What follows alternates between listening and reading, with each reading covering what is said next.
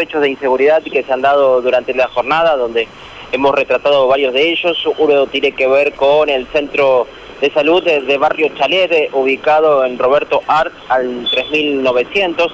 Este centro de salud está en la zona neurálgica del barrio, en donde también se encuentra la vecinal y el jardín, ¿no? También está la radio, donde que ya varias veces hemos ido, que han sufrido hechos de, inseguridad.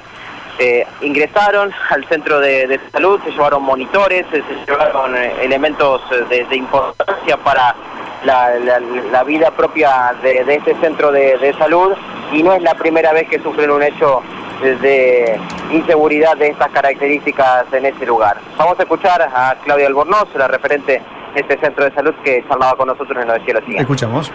Ingresamos en la mañana de hoy a las 7 menos 10. Nos encontramos que los tres consultorios que, están en el ala sur del centro de salud, que no tienen sensores de movimiento que activan la alarma, eh, habían sido eh, revueltos, habían robado cosas, levantaron una reja, entraron por unos de los ventilus que están en el techo y ahí ingresaron y bueno, se llevaron tres monitores, de las compus, no se llevaron los CPU, eh, teclados, mouse, instrumental de la obstetra sobre todo, eh, un sensor de latidos de la obstetra que es justamente para las embarazadas, espéculos, bueno, elementos que no, lo pueden ni vender, que son instrumental, pinzas.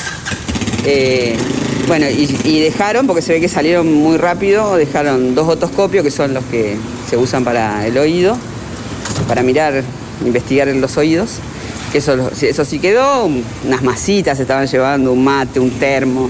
Bueno, pero generaron... Un poco valor de reventa para ellos, pero sí un valor muy importante de trabajo para ustedes. Y sí, porque te genera inclusive muchísimo inconveniente, porque cortaron también eh, internet y, cortaron el teléfono. Así que ahora están arreglando esta, esta situación porque es fundamental para sacar turnos, digamos. Así que bueno, se vio resentido hoy la, atención. Nosotros estamos vacunando a niñas y niños de 3 a 11 años eh, eh, contra el COVID, adultos. O sea que bueno, toda esta atención ahora se ve resentida hasta que podamos restablecer las cosas necesarias para seguir. No es la primera vez que le roban porque ya han tenido lamentablemente hechos de estas características antes. Sí, dos veces el medidor.